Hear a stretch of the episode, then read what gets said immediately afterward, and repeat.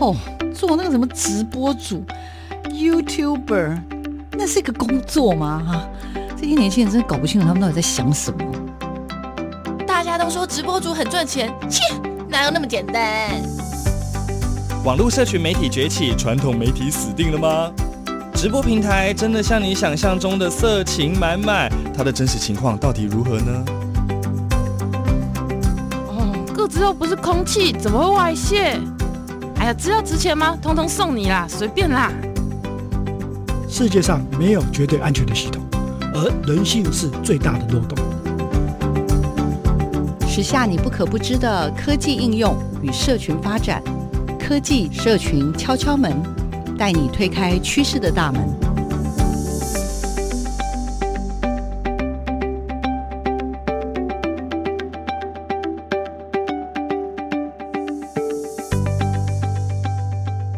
欢迎收听科技社群敲敲门，我是主持人小黄老师。各位空中的听众朋友，大家早安！很开心又在礼拜六的上午有机会在空中。跟所有的听众朋友来更新一下我们所有的生活。我想科技社群敲敲门的节目一直希望透过对科技跟社群的了解，我们也希望让所有的伙伴们都能够去了解我们生活中已经不能忽视的科技跟社群的发展。好，那我们这个礼拜呢，谈的问题有一点点小小的严肃，但是我又觉得跟我们的生活实在是太相关了。我不晓得所有的听众朋友是不是有注意到。就是在最近的几个礼拜哦，发生了一件我们真的大家也都觉得蛮遗憾的一个新闻。呃，有一个叫做声位技术，我不知道听众朋友有没有听过，就是利用 AI 呀、以前有点像是那种变脸哦，因为我们在玩手机的时候都会有这样子的这个所谓的换脸的这样的技术，可是呢却被误用了，所以在这个整个的新闻事件里面闹得沸沸扬扬。不少人玩过网络上流行的变脸 App，这些 App 之所以能够产生逼真的变脸画面，靠的就是近年来出现的声位 Deepfake 合成技术。这种技术的专业门槛大幅降低，也让专家很忧心会被用来犯罪。而三月中，在警方大动作来到了集团大本营，取出了一叠叠钞票，这些不法所得高达了四百五十八万五千元，而这些钱全靠着制作声位换脸色情影片而来。更令人惊讶的是，主嫌竟然是刚才宣布隐退的百万 U。YouTuber 小玉，看到的画面呢，是小玉我在大陆的一个 QQ 群，随便花一百五十人民币买下的 AI 换脸软件。讽刺的是，去年当然觉得非常的不舒服，而且对于这样的行为觉得非常恶心，会考虑一下采取一些法律动作。想起来都觉得恶心。台北市副发言人黄静莹被网红小玉用 AI 换脸软体合成到不雅影片上，除了黄静莹，还有多个政坛女性也遭殃。其实不止我。也有很多的公众人物，还有知名的女星艺人，那所有的人其实对这样的行为都是非常的生气，而且觉得拥有百万粉丝的 YouTuber 小玉涉嫌用换脸软体把上百位艺人和美女明代的脸合成到不雅影片上贩售牟利，但我国现行法令罚则太轻，法务部也承诺会在一个月内提出修正法案。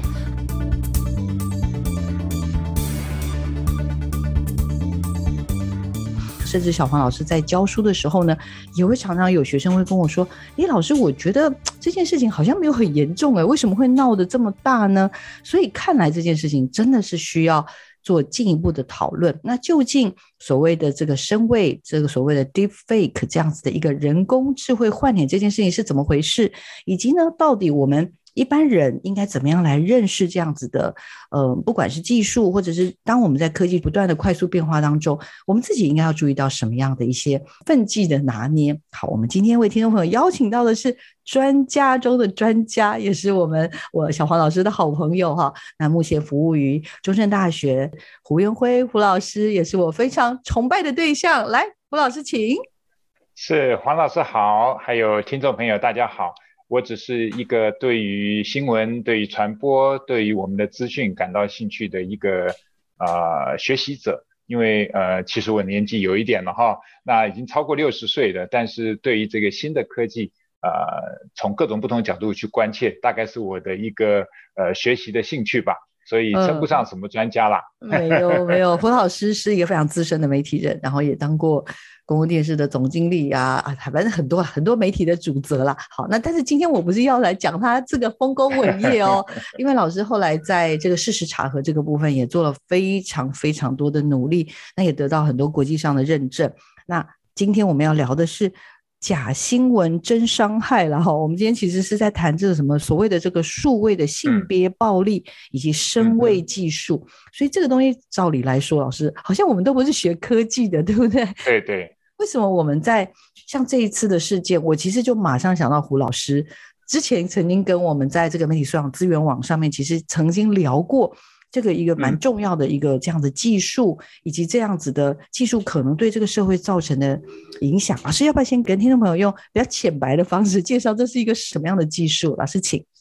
其实我对这个技术原本也不是非常了解，那过去曾经在电视公司服务，所以呃对一些影像的发展当然有一些了解啊。不过我对这个所谓声伪技术的了解，其实也是这几年来。啊、推动这个事实查核这样的一种技术或者一种方法或者一种理念的时候，才特别注意到这个所谓的声伪技术。那我们这个事实查核，简单来讲，就是要对于不实的讯息，包括文字啊、影片啊、图片啊，呃，它如果是跟事实的状况有所扭曲或者这个捏造。我们就会特别加以留意，希望提供这个社会啊正确的资讯。那在大概是在差不多三四年前的时候，呃，所谓的声伪影片这个技术就逐渐开始发展。那我因为对不实讯息的研究比较注意到，大概是在二零一八年的时候，我那时候还记得，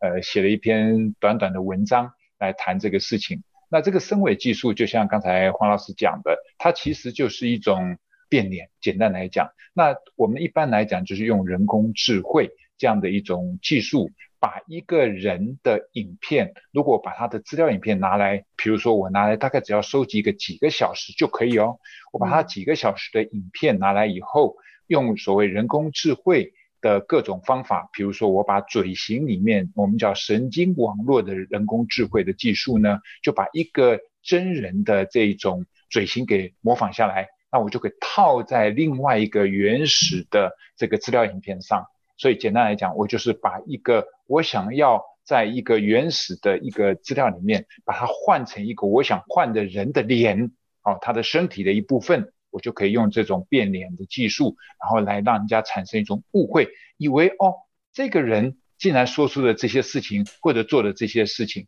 所以这个声伪的技术，简单点。来讲就是这样，可是我们做不实讯的可紧张了，因为呵 担心这样子的变脸，其实会让人以为，哎，有一个人他没有说的话，或者一个人没有做的事，他就会被套在这个人身上。嗯、那如果是这样的话，它很容易被利用来作为这种传播不实讯息的一种方法。所以那个时候我就特别留意到这个事情。那我特别注意的是，呃，比较是一些在包括政治上的运用。所以，二零一八年的时候，我写的一篇文章，介绍它是什么呢？因为第一次有一个政党啊，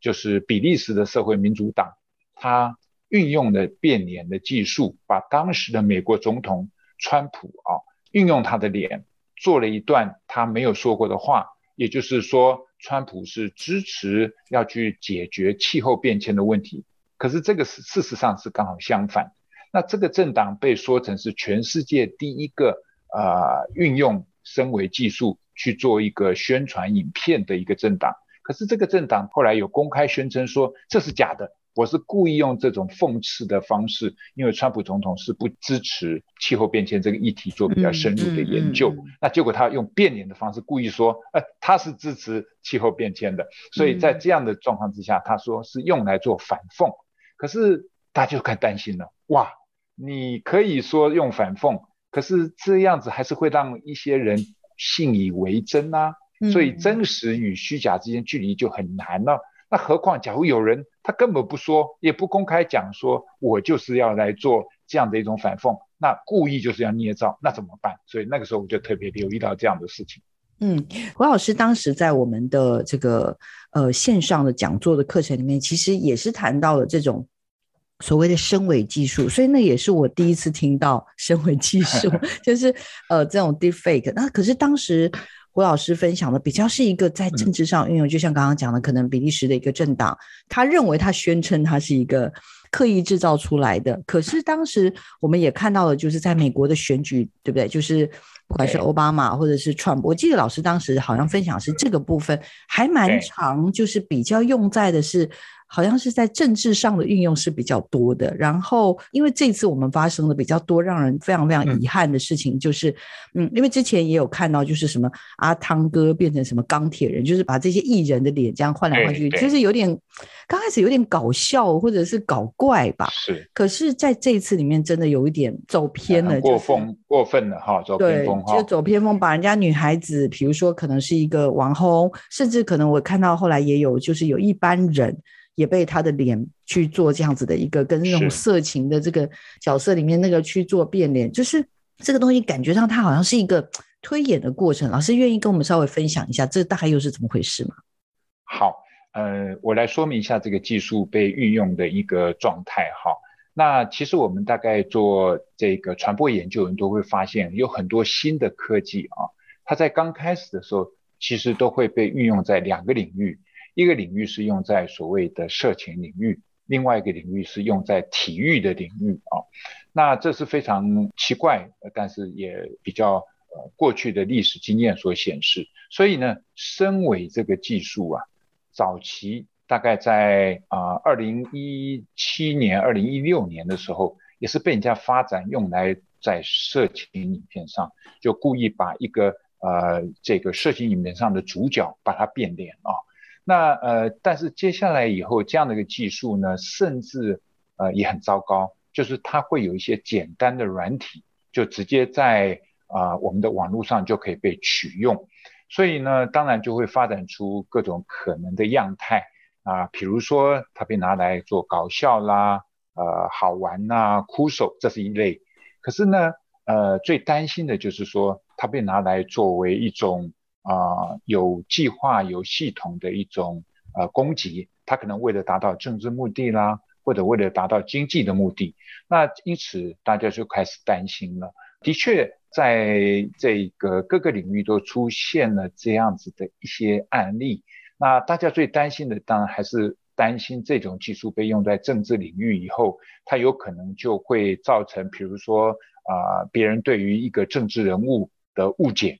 或者说，他可能在一个关键的选举投票时刻，他就哎，突然在这个呃，比如说投票的前一天，跑出了一个假影片。那这样的一个影片让人信以为真，改变了他的投票的原始意向，那就扭曲了整个选举的结果。所以当时候就非常紧张。那大概从二零啊一九年开始。这种跟政治的连接，大家就比较关心，特别是在去年二零二零年的这个选举的过程当中，特别是美国总统选举的过程当中，大家就在担心它可能会作为一种政治的用途，因此就开始有非常多的这个软体公司啊，那包括微软，那或者是平台，比如像 Google 或 Facebook，他们就开始研究怎么样能够在他们自己的平台上面能够运用一些技术。然后来破解，那这样子的状态呢，大致上呃，其实有一些发展的。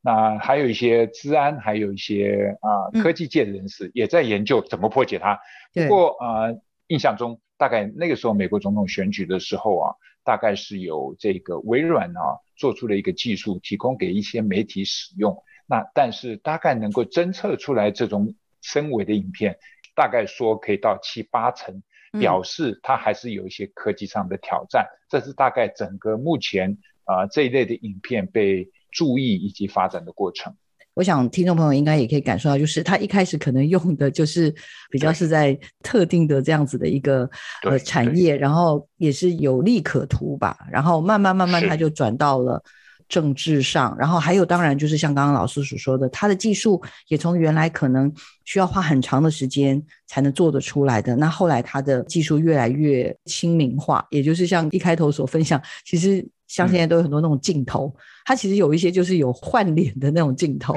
然后甚至 APP 说，哎，你想不想知道自己二十年以后长成什么样子？类似像这种，其实那个也都算是我们所谓的，不能说它是深伪啦，不过它就已经是有在运用这些相关的技术。那以及到后面每次到了这种比较重要的时点，例如尤其是在选举的时候，各国都一样，就是很担心会因为假新闻或者这种所谓的这种深伪的这样子的一个技术，甚至有可能会翻盘，整个选举的结果会会让大家非常遗憾。对，就科技它可以为善，也可以为恶哈、嗯嗯。那往好处讲，呃，比如说，就算是小小的把我们美白一下，哈，把我们美肌一下，嗯，那个还只是一个个人生活上的乐趣。可是如果你拿来做一些其他啊、呃、不应该做的行为，就很麻烦。而这种科技的运用，哈。非常简单就可以去改造一个人的印象，就像您开始谈的，我们有一些软体都可以使用，甚至我们不要软体哦，我们只要做一件事情，而且这个曾经构成很大的困扰，我们就是把影片的速度，比如说你把它放慢四分之一，任何人都可以做这个学习哦，它会发生什么状态啊？比如说一个人正常讲话的速度，像我们现在这样讲话，可如果你把它放慢四分之一就好了哦，它就会变成好像这个人有一点痴呆或者反应。好像有点迟钝，那这个真实发生在呃其他国家，像美国就发生过，对于美国的众议院议长啊佩洛西，那做了一个这个这样的一种改造的影片，结果让人家感觉说啊这个佩洛西怎么讲话怎么这么迟钝呢？好像好像没什么生气，就影响一个人对政治人物的看法，所以我们可以发现，像这种传播科技的运用。其实是非常非常容易。那如果我们把它做精细一点，像深轨影片，我们可以用比如说二三十个甚至一百个小时的资料影片去做的话，哇，那做出来真的让人很难辨识啊。嗯，所以我们就会出现，呃，即使是用科技用 AI 去侦测，也只能侦测到啊一部分的这种结果。所以这真的是一个科技之战，但更重要的，其实也是我们人类。要怎么去面对资讯的一个重要的一个挑战？嗯，没错，这种挑战，唉，还不是只是技术的挑战，有时候是心魔的挑战，对不对？真的，其实一开头有稍微聊了一下哦，嗯、就是我们这一次，当然以大家都玩过什么换脸的 APP 啊，然后把自己的脸这个 key 到明星的身上啊，但是像这次所爆发，我们都听了觉得很难过的，被换脸到。色情片上面哦，那因为我自己也有在一些不同的大学里面带媒体素养的课嘛，那有一天我就问，就是发生了没多久，就课堂上刚好就有同学这么聊起来，然后跟我就我们就在课堂里常常会拿这些时事，因为我真的觉得媒体素养真的很好玩，因为每天的生活都充满了媒体素养的问题。那他们都不是学媒体的，他们都是学各式各样的，有工程的啦，有医学的背景的同学。那我就问他们说，那你们觉得这件事情？因为确实当时有很多的觉得大家就是指责，觉得这是非常不好的事情。可是呢，哎，也有人认为这件事情呢好像并没有触法，嗯，所以我们就当时在班上就是问说，哎，你们觉得这件事情有违法的人举手？那有蛮多人举手。然后如果问说，哦，那觉得其实好像也没有违法耶的人举手，是是，或者你也不确定的，嗯，老师也很多人举手。那后来我就问这些同学说：“哎，同学，你为什么觉得这件事情其实没有违法呢？”那这位同学呢，他就跟我说：“老师，因为呢，其实他这些照片啊，很多他们做做这种呃身伪的这个，都是网络上公开的资讯，就是嗯，比如说举例来说，小黄老师啦，胡老师，我们在网络上都有照片，对不对？所以人家就是把我们的照片是已经公开的照片拿来啊，然后把它放在影片里面，那只是他这次放的是色情影片啊。”他仔细的去想，他就说：“可是，我并没有觉得他犯法耶。”当、嗯、我们班上就陷入非常非常多的讨论，所以我倒是真的觉得，哎、嗯，你看，连呃，就是我们的一般的大学生在面临到这样的问题的时候，都还会有一些些似是而非。当然，我也没有说哦，这个事情就怎么样怎么样，嗯、因为确实我知道在法律上还有很多现在还需要马上更新讨论的部分。嗯、但是，到底这次的这个事件，老师，如果从我们从不管是在法令或者是媒体素养的角度里面，嗯、老师你觉得，呃，是不是可以提供一些不一样的看法给听众朋友？是，这真的是我们呃很重要的一个课题，就是我们常常讲，它可能牵涉到我们对于媒体或资讯的素养啊、哦。那我们通常的确都会有这个状态，就是说，第一个，呃，我们进入到一个数位时代以后，呃，我们发现很多事情其实是我们可能平常呃他会去做的事情，但是我们会好奇或怀疑的是说。这样的事情创在不同的状态下去处理，呃，到底是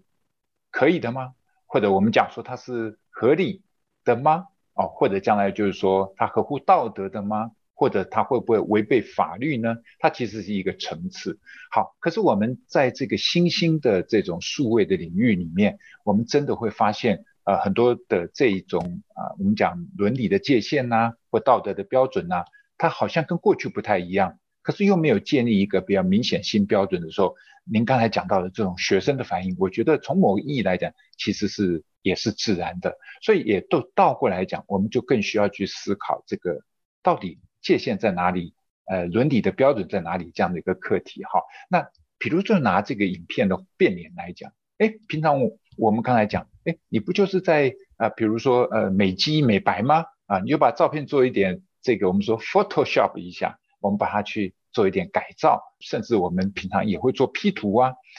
那问题是，请问，身为影片里，我们把一个人的照片放在色情影片上，这个行为好像我也可以直接等号说，哎，我只是跟过去一样，我只是稍微做一点变化，把张三换到李四去。哎，这这不是平常就在做的吗？可他却没有想到，这中间的差别是存在的。比如说，它涉及到。他其实是在对一个人做了一个可能不当的一个连接，而这个连接可能牵涉到他的名誉，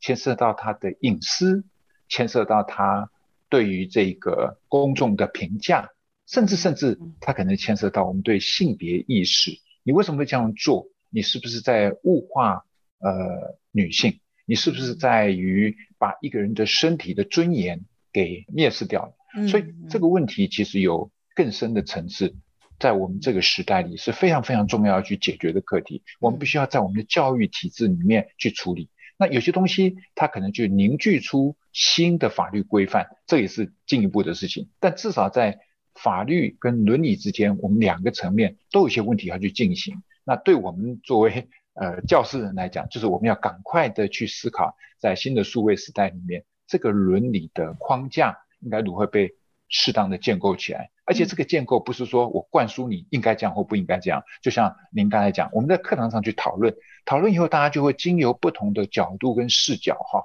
去发现说，对哈，好像我们不应该单纯的把它看成一个技术的转换而已，而是应该看到它，它可能这个技术其实可能对人性的尊严产生的冲击，可能对于我们这个社会的运作。合理的运作产生的冲击，嗯，这个我觉得真的是非常非常重要的事情。我觉得这是我们 真的很大的挑战，但是必须要解决的课题。觉得很难过，很遗憾发生这样的事，嗯、可是又觉得。哎，好吧，所以大家还是好好来面对媒体试读、媒体素养这件事情吧。因为这个，我会觉得它不是只是一个技术面了，它其实更深层的，像刚老师所提醒的，它也跟我们，因为我们其实现在要产制媒体好容易，对不对？但是在产生媒体的过程当中，我们要思考这些媒体的内容可能对自己或者对身边的人，甚至当事人会有什么样的影响。我觉得要开始。去思考科技跟人之间的关系，那这个人性的部分究竟要如何面对，以及科技的发展，以及媒体素养到底未来会怎么走呢？我觉得今天找胡老师来聊就对了。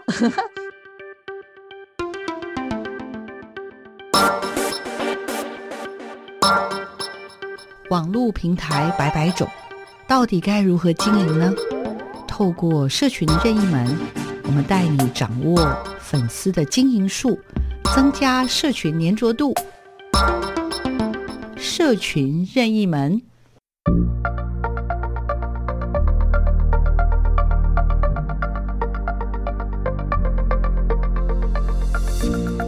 大家好，我是中正大学传播学系的老师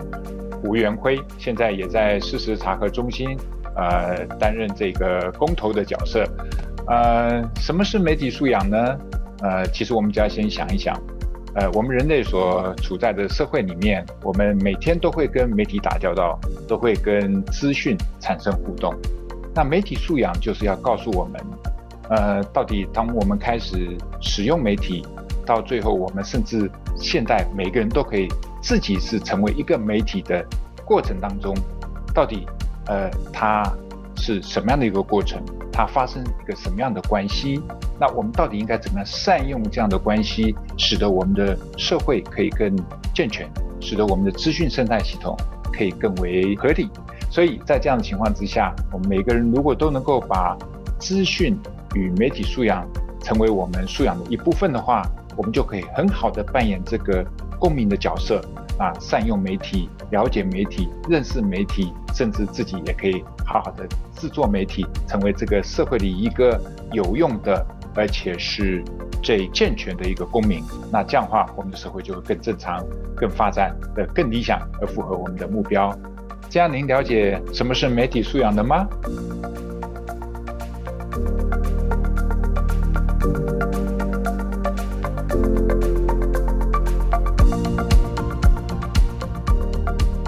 因为这次的新闻，真的这一段时间以来，我想，呃，撼动了很多的人。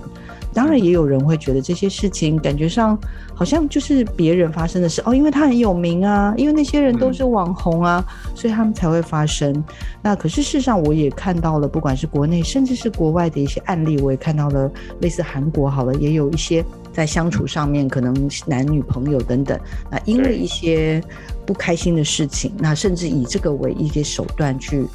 做出报复等等。我其实看到是一种忧心，而且我也会在思考说，其实谁都有可能是下一个受害者了。老师在这件事情上面，生活上如果像这样的议题发生，嗯、对这个社会或对个人会有哪些的冲击？真蛮想要就教老师一下。是是，深有同感哈。有一种感觉就是说，如果我们都以为这个事情可能只发生在别人。但终有一天，它就可能跑到你自己的身上。为什么这么说呢？一方面，当然，呃，是一个基本的概念，就是我们当看到这个社会上的啊、不合理或者是不正义的事情的时候，我们一定要想办法去给它遏制，因为啊、呃，它是对别人的一个侵犯，对别人的一个蔑视。那这种状态呢，为什么会发生到我们身上？其实是因为它技术要做太容易了。我常常对传播科技的发展都觉得说，呃，这是一个很有益人类社会的事情，因为任何一个科技的发展，它都有一种潜能，它让我们可以哇，比如说很方便的可以取得资讯，很方便的可以去跟别人沟通，或者很方便的可以达到某些呃传播的效果。可是如果我们去做一些扭曲、做不当使用的话，它就可能危害甚大。那因为在我们一般的网络上，这样的 App 是非常容易取得。第二就是表面上看起来它的技术呃似乎有点复杂，可是，在当我们在一些现成的软体当中去运用的时候，它就像我们使用其他的软体一样，是并不困难的。所以对于一些比较呃想要在这里面去啊、呃、运用一些科技发展做不好的事情的人，其实是非常容易。所以在这样的情况之下，我们想象，啊、呃，假如有一个人他要啊、呃、去诈欺一个人，然后我就说，啊、比如说你的小孩，呃，发生什么事情，那这个时候我只要把那个照片和影片来变化一下，然后他说，啊，我被谁抓住了，请你赶快来求救，求救，帮帮我，他会信以为真呢。过去我们的诈欺是，呃，打一个电话告诉你，可是这一方面可能被骗的几率还少。可如果我传给你一个影片，那你以为是真的，那你被骗的几率就很高。所以这种升维技术真的是一个必须小心的事情。而更麻烦的问题在于说，这样的一个技术现在在科技上并没有百分之百的破解之道。所以如果我们本身在这方面的警觉性不高，那它所造成的危害就相当大了。了解，胡老师刚刚也特别分享了，就是其实像这样子的一个。呃，问题的产生啊，那我们我们好像需要去面对的是需要全面的了。嗯、那老师刚刚也聊到，就是说，老师在做的这个叫什么事实查核，嗯、是吗？哎，事实查核。我们当我们看到了这样子的一个，我们觉得就游走在灰色的边缘的这样子一个事情的时候，我们可以做的因应之道，就是它到底属不属于所谓的事实查核这件事情吗？这个事情当然有很多层面，可能可以来去探讨它哈。它其实是一个社会的供需问题。那意思是说，如果我们把需求给降低了，那供给就不会发生。那这个所谓把需求降低的意思，就是说，如果每一个人都不会呃愿意为这样子的影片或者为这样子的图片去付出费用，嗯、那这样子他觉得无利可图，那当然就不会出现。嗯，嗯不过这个当然只是一个方法，嗯、我们大概会发现，有的时候是一个过度理想的一个想法，就是我们叫断了需求就不会有供给。嗯，如果不是这样子的话，表示呃这个社会有各种情况，所以它还是会存在。那这个时候怎么办？我们要去杜绝它。当然，第一个方法就是希望它不要被传播。对，那不要被传播里面很重要的一个问题就是，呃，有没有什么方法让它不传播？其中事实查核是方法之一。所谓事实查核这些单位呢，因为他们会跟这些啊、社群平台啦，或者是网络的科技公司做合作。那如果说我们查出来它是一个深伪的影片，那这个时候它就有可能被下架、被屏蔽或者。被降低它传播速度，要看它的状况而定。嗯嗯嗯、好，那如果是这样的话，我就觉得事实查核当然就应该在这方面可以贡献一些力量。那事实查核怎么去做呢？一般来讲，我们大概就分成两种。第一个就是从人工的专业上去做判别，嗯、我们来看，哎，这样的影片有没有它的可能性？在影片的当中有没有发现出一些瑕疵，或者一些让人家可以怀疑的地方？那这一方面来讲，如果你用 AI 技术做得很好的话，坦白讲，不容易在第一时间里看出它的真伪，来断定它的呃正确或者是错误。那这个时候，我们也常常要借助所谓的呃技术 AI 技术，因为他们在做这样子的深伪影片的时候，我们可以去侦测它用什么样的人工智慧来去处理。所以呢，这就有一些科技公司。就希望能够去做侦测，那侦测的话方法很简单，就是我能够了解你透过什么样的一个技术而生成。那因此我在 AI 上我就设计一个可以去侦测你这样的一个方法的技术。那我侦测到这样，我就可以找出来以后，然后做进一步的判别。好，可是问题在于这样的技术，如果我也把它公开的话，就会出现一个问题呢。这问题是什么？我想要用这样的深伪技术，然后来欺骗人、来害人的人。就会去看你是怎么侦测的的这一个技术，然后我就反制你，那我就写的避开你这样侦测的一些方法，这个程式语言进去，我就可以哎一样被你侦测不到。刚才我提到这个关于在比如说在美国总统大选的时候，Microsoft 曾经发展出一个侦测的技术，那这个侦测技术不公开，它就提供给媒体。说，如果你想要跟我合作，我可以把这个技术给你，让你来去侦测。可是你侦测出来就会说这是假的，可是你并不会把我的这个侦测的技术公开，这样就可以避免那些要做深伪影片的人来反制。所以我说这是一个科技竞赛，道高一尺，魔高一丈，或魔高一尺，道高一丈的一个竞赛。那尽管是这样，事实查核单位就可以运用这样的侦测技术，然后来去查出来以后，向社会宣告说这是假的。所以这个时候，对一般人来讲，他就必须要了解哪些是一个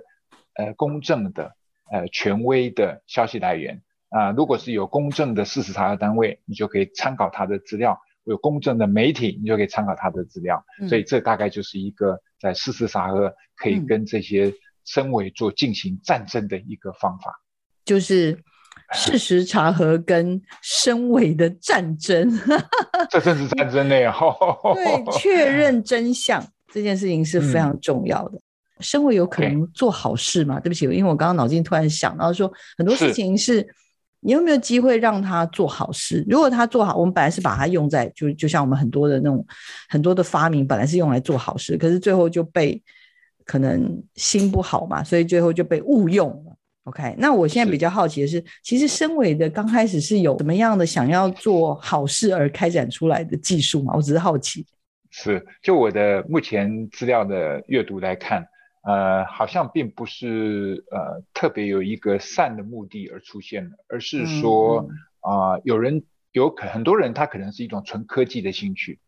他并不是想要用在什么目的，嗯、就说哎，我去运用这样的一种呃技术去加以改良，好。但是，呃，一个技术出来以后，它常常会被拿去做实验。那它的确是出现在色情产业里面去拿去做实验。那这个时候，其实当然就是它被引用到恶的用途上去。嗯。那我们如果在想，它可不可以为善？其实它就像所有的技术一样，我们就说，比如说我们把它讲，它是一种特效，一种特殊效果。嗯。那这种特殊效果，假如我们要拍一个，比如说具有呃要感动人心的一种生命力的纪录片的时候，嗯，我把它用在一个合理的、正确的方法去加以使用，我相信大家会觉得这是好的，这不会是一个应该被谴责的行为。但问题麻烦了，这种特殊的效果使用，如果你拿去做一个不良的用途，那非常可能啊。就像我们过去其实就像任何一个技术发展一样，比如说我们就拿摄影技术啊，我们洗照片，哎哎，这洗照片也有人去在洗暗房处理的过程中过程中去加以再制，那让人家以为是真实的场景。那这个表示说，那我们不能说呃暗房的技术是一个呃是一个恶的技术。只是说它被发展出来以后，有人把它拿去为恶哈。那呃，现在当然没有人使用暗房。那我们讲数位了，我们现在都数位，那数位就是一样。我们说，哎，Photoshop 这已经变成一个呃专有名词。我们去 Photoshop 一下，就是我们去改变一下，因为数位是可以透过数位的技术去加以改做。那理论上来讲，好像呃并没有什么问题嘛。因为我只是数位东西去做一个改，比如说我把光影调一下，让这个影片成为一种。呃，可能更具感染力或更具鲜明度的一张照片。可是反过来讲，如果我把 Photoshop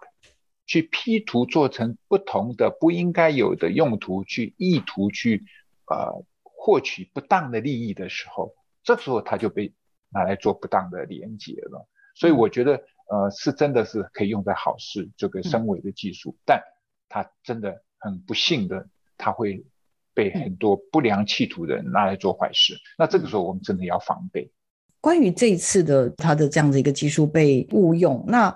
我看到好多好多的国内外的一些资料，因为也因为这次发生了嘛，哈，就有蛮多其他的国家的案例就会拿出来讨论。是是，以前可能就是知名的人物被拿来这样恶搞，嗯，可是现在有可能，我刚刚就讲，有可能就发生在你身边。那有可能是你的身旁的好友，也可能是你的至亲。所以，老师，我我会在这个过程中，我真的会很想要问一个问题，就是说，在当下，好吗，老师，在当下。如果万一我们已经知道有人意图犯罪，或者我们已经发现有人是被害人，到底现在目前，老师就你现在所观察，我们看到这样的东西，我们绝对不应该传送，对吧？然后我们也应该去提报吗？还是怎么样？我老师，我在这件事情上面，我觉得目前好像在媒体上我还没有看到太多像这样的一个简单的 SOP 吧？我们应该怎么样去面对这一个这么困难的挑战？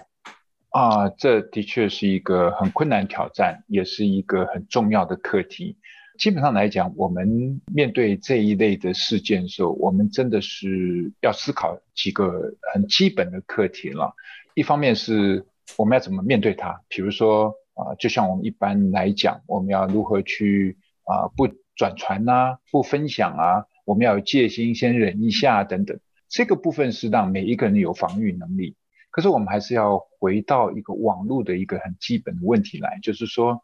呃，其实，在网络世界里面，呃，像这一类东西，我们常常出现。那它只是用的技术，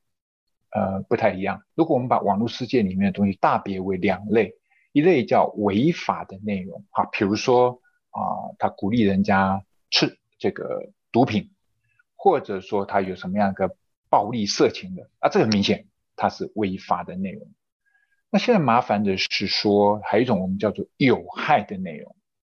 这个英文里叫 harmful content。它的意思就是说，哎，它可能法律还没有明白禁止，或者法律正在严定当中，或者法处于法律的模糊地带，但是我们就觉得它可能有害啊。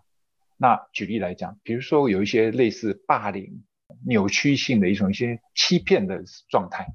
或者有一些类似仇恨的言论啊，或者这种不实的照片、影片，那它可能造成很大的伤害，可能还没有适当的法律去处理，可是它已经在我们生活里可能造成的时候，我觉得这个时候就进入到两个很重要的概念，第一个就是伦理的界限，我们要怎么去定定它？我们要在我们的教育体制当中，大家去思辨说，哦，这个也许不一定违法，但基本上来讲。它是一对人的尊严的一种冒犯、侵害，所以我们不应该做这个事情。所以这个是从伦理的角度我们去诉求，那这个就必须要更细致的去发展出来。那它跟媒体的关系、跟我们的传播的关系怎么样？它就属于传播素养的一块。好，那另外一块就是我觉得，呃，就慢慢会发展成法律。那从现在来看，很多国家都在严定这一类的法律，比如说纽西兰已经订定了这样的法律，对一些部分要求平台啊、要去处理，或者网际网络的公司要去处理。那他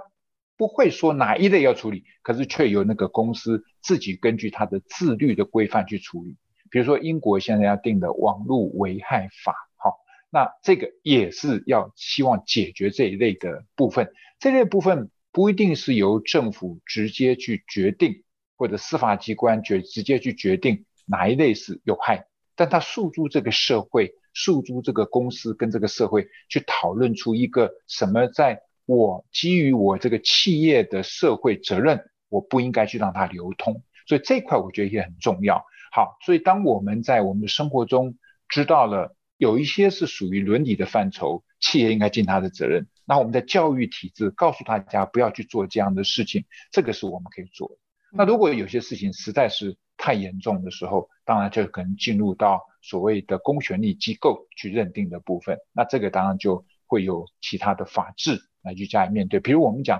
呃，现在我们作为一个行为人，如果明知它是假的，你还故意去传一些传染病的讯息，比如说这 COVID-19 的事情，然后你会造成呃这个公共利益的伤害或者我们这个公共安全的伤害，说，哎，我们现在法律是规定哦，最高肯定要罚到三百万，像这个就是对行为人的不当行为做规范。那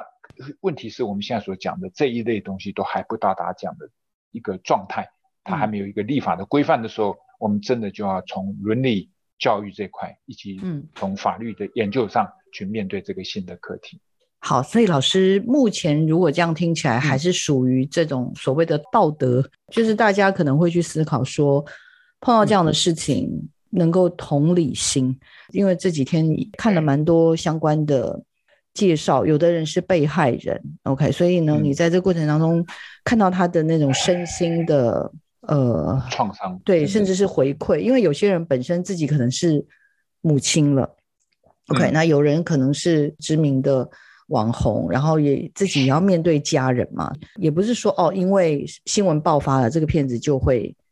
消失，还有人会因为这样很好奇说，哎，那我有这个片子，你要不要看？类似像这种的时候，嗯、我觉得他就是回到我们刚刚所说，他是考验了每个人心里的那个心魔。我们如果有人跟我们说这样的事情，我们有办法，就是比如说有这种类似通报的系统或者什么，甚至告诉他这是违法的。嗯 okay. 然后我们应该告诉他，不管你传给我，或者是传给任何人，你等可能都会处罚，甚至会不只是罚款，甚至要坐类似像坐牢这样。就等于说，你虽然没有真正的实体的去侵害那个女性或者男性，但是你观看他的影片，就等同于你侵害他，就是类似像这种的逻辑跟论述。其实我脑筋一直在思考说，我们要怎么去把这件事情让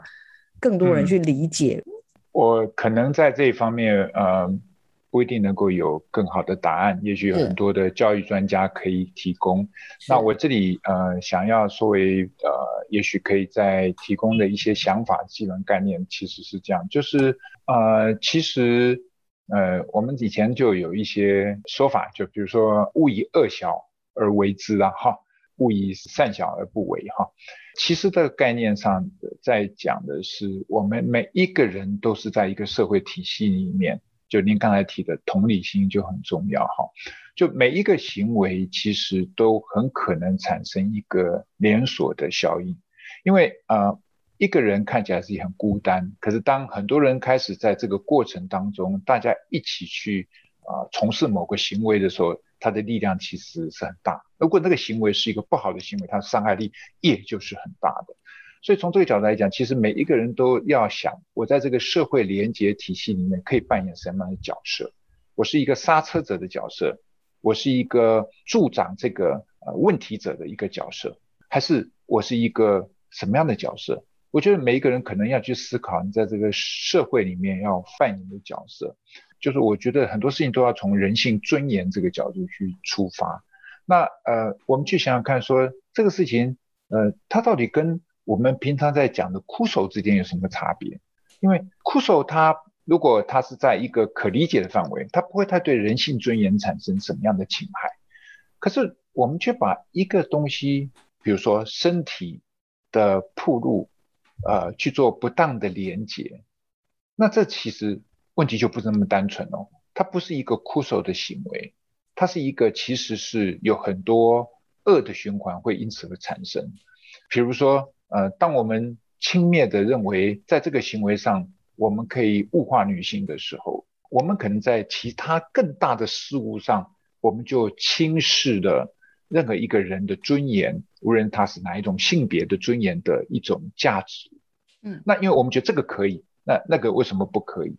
如果我们说是这个恶小小恶的事情，它会量变，就慢慢也会产生质变呢？当我们在概念上不能够清楚画出一个界限的时候，我们就会不断的允许自己，就像温水煮青蛙一样，我们开始体以为其他事情也都是可以做的。那为什么这个可以，而那个不可以？而他不知道这中间有一个最基本的，是对于人的尊严的一个维护。那第二个部分是有关于到底发生这样事情，我还可以做什么事？其实我觉得每一个人都要思考，在这个社会中的角色。呃，你要是一个什么样的角色的时候，你可能要考虑，如果你能够愿意对一个正义的事件，你去表达你的想法，做出你应该有的行动的时候，它可能会产生一个呃风行草偃的效益。所以，当你不要以为你自己是没有用，就好像过去我们常讲，如果你对一个媒体的行为有意见，你可以向那个单位去申诉。那你会觉得说，我一个人申诉有什么用？No，我常常也跟我的学生讲。当很多人去向那个单位去申诉的时候，他就会知道，哦，原来大家是在意的，是有想法的。所以这些平台，这些社群媒体平台也好，或者网就网络的这种呃平台，我们都可以去利用它的检举机制或者申诉机制去加以提出检举或申诉。而事实上，据我所了解，这些公司也会从量的角度，或从这个问题的特殊性的角度。去进行查核，所以一旦很多人或者这个问题比较特殊的时候，他无论会用他的这个 AI 的技术，或者用人工的审查，他会立刻去处理这件事情，他就会在网上传播上会被下架或者会被遏制。所以呃，同样的概念，我们也应该对这样子的一种数位的传播去采取我们应该要做的行动。当我们采取这个行动的时候，不要以为它是一个个人行动。而是每一个人的个人行动为为一个集体的行动的时候，他就有可能改变这个事情，让这个事情得到他应该有的遵循的法则。所以，呃，我觉得不要忘了小小的检举的权利跟申诉的机制。当然，我们要借着机会来呼吁这些网络的平台业者必须要发挥他的社会责任，对于这些申诉，对于这些检举，应该有制度性的去加以处理。那换句话，该有的。技术你要到位，该有的人力你必须要满足，这样才能够处理这么多的网络讯息，让它能够在一定的时间内所造成伤害被控制。这是我的一点想法啦。真的，真的，谢谢老师。因为我觉得这一次的事件好像又是再一次的挑战每个人的心魔，他也挑战了全民的公民素养到什么程度？是。是文明不是在于它的法律体系多么的严密，而是在人民的素质多么样的进步。所以，这真的是一个公民素养，而公民素养就是一个社会品质的一个最基本而最重要的表征。老师，我们最后要不要跟大家聊一聊你心目中的媒体素养的愿景是什么？其实跟黄老师一样，我们都觉得一个很重要的使命。有这样的一个想法，就是呃，媒体素养应该是我们呃一个进步社会里公民素养里面一个重要的组成。那很可惜，在过去的无论是在教育体制或者在公众的这个呃终身教育系统里面，啊、呃，媒体素养呃虽然也受到一些人的支持，但普遍程度并不够。那如果我们能够在未来呃从正式的学校体制，加上公众教育体制，我们都能够把媒体素养作为一种公民素养里的一个核心部分。那大家都能重视这样的一种媒体或者传播与人之间应该有的一个健全关系的话，那我相信我们的社会就会更进步。不必担心数位的性别暴力可能造成我们生活上的困扰，把我们的媒体素养教育体制能够从整个社会当中扎根在它的土壤里面，这算是一点小小的愿景吧。嗯，谢谢老师，而且我相信啦，我觉得不管是台湾或者全世界的公民，我们应该都有能力去。面对这样的挑战，甚至我们有机会去克服这样子的一个挑战。那我们今天呢，非常非常的感谢胡老师哦，特别拨空来我们的节目跟听众朋友分享，希望大家喜欢我们这个礼拜的主题，然后也希望在过程当中也有所收获。我们再次感谢听众朋友的收听，也请大家持续锁定我们每个礼拜六的科技社群敲敲门。我们谢谢听众朋友，也谢谢胡老师，谢谢你，谢谢黄老师，谢谢大家。